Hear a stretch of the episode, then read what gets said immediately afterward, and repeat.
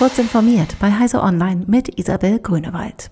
Der EU-Datenschutzbeauftragte hat kritisiert, dass Europol zu viele Daten auch Unschuldiger zu lange speichere und auswerte. Nun soll Europol dies offiziell dürfen. Der Ausschuss für bürgerliche Freiheiten, Justiz und Inneres des EU-Parlaments will der Polizeibehörde künftig erlauben, Daten von Unternehmen wie Facebook und Google sowie von Drittstaaten im großen Stil entgegenzunehmen, zu speichern und auszuwerten.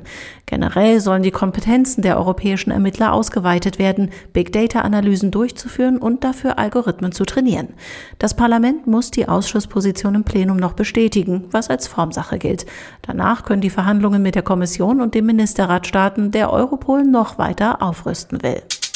10.000 Kilometer Strecke haben Mitarbeitende und Studierende der TU Bergakademie Freiberg mit speziell ausgerüsteten Fahrrädern abgefahren, um der Frage nachzugehen, sind die Geh- und Fahrradwege bereit für die Zukunft der Lieferdienste, insbesondere für autonome Mikromobile.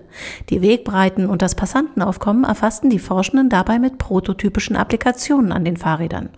So sollten wichtige Grundlagen für mögliche Regeln für den Einsatz von Robotern in Städten entwickelt werden, erläutert Professor Sebastian Zug von der Professur für Softwaretechnologie und Robotik der TU Bergakademie Freiberg. Mangels Halbleitern muss Daimler fast fertig produzierte Neuwagen zwischenparken. Ein Gelände an der Messe im Südosten Hannovers füllt sich mit Transportern der Marke Mercedes. Die Fahrzeuge können, wie Modelle zahlreicher anderer Hersteller, nicht vollständig mit den nötigen Halbleiterbauteilen bestückt werden. Auch Anbieter wie Volkswagen, BMW und die Lkw-Sparte von Daimler müssen wegen der Knappheit an Elektronikbauteilen teilweise ähnlich verfahren. Wie lange diese noch dauere, lasse sich nicht verlässlich sagen, hieß es bei Mercedes-Benz Vans. Die Situation Situation ist immer noch volatil. Der zweite bemannte Flug einer Rakete von Blue Origin mit dem ehemaligen Kapitän des Raumschiffs Enterprise und drei weiteren Passagieren ist geglückt.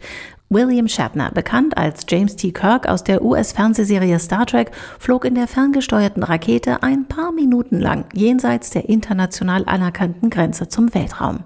Shatner ist 90 Jahre alt und damit der älteste Mensch, der je ins All flog. Diese und weitere aktuelle Nachrichten finden Sie ausführlich auf heise.de.